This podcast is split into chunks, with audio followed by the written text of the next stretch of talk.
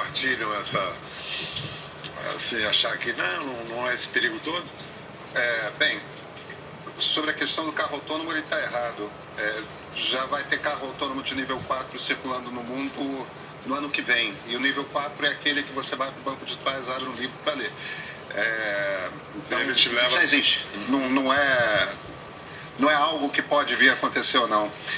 É, e, e várias pessoas igualmente respeitáveis, como por exemplo o Elon Musk da, da Tesla, como Bill Gates da Microsoft, são pessoas diretamente envolvidas com com o estudo e com o desenvolvimento das tecnologias de inteligência artificial e que demonstram preocupação. Não é tanto aquela preocupação de distopia de ficção científica, né, que o Android vai sair matando todo mundo, mas preocupações reais com uma quantidade muito grande de desemprego que vai haver pelo menos num período de transição ao longo dos próximos duas, três décadas. É, e, e até mesmo o que, que acontece quando algoritmos começam a tomar decisões de vida e morte? É, porque chegaram à conclusão de que algo seria mais eficiente por um erro de programação, por um erro de avaliação do. E, e se você tiver hospitais, por exemplo, controlados por inteligência artificial, isso quer dizer que vão- vamos ter muitos diagnósticos precoces, muitas operações facilitadas, é, muitas vidas serão salvas.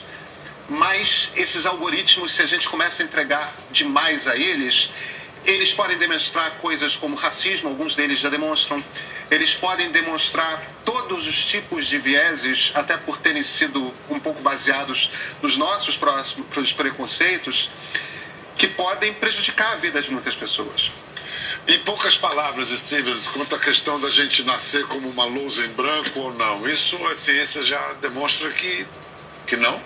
Não, não, certamente não. A gente não é uma tábula rasa, a gente tem uma série de influências que vão desde a evidências hoje em dia que você consegue transmitir traumas entre gerações, isso em animais, alguns animais, 14 gerações acabam tendo respostas a traumas de, de, de antepassados, de, de, de ah, antecedores, antecessores ali.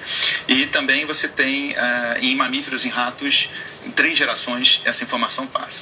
Você tem ah, a gente sabe que a gente hoje em dia é um para um em relação a nossas células e células de outros organismos, de micro-organismos que habitam o nosso corpo, e essas outras, esses outros organismos influenciam a nossa capacidade de pensar, que por sua vez depende do que a gente come. Você tem uma série de, de fatores, e desde o do, do- do início da formação do útero materno, que vão eh, mexendo com essa tábula rasa e vão fazendo que a gente tenha respostas cognitivas de desempenho que dependem, dependem muito mais de, de, de, de, outras coisas além da própria cultura. Sem contar uma coisa que eu acho que é importantíssima falar, é que eh, você consegue alterar a forma como o teu material genético ah, responde a estímulos, né, ou, ou gera proteínas de acordo, por exemplo, com carinho e afeto.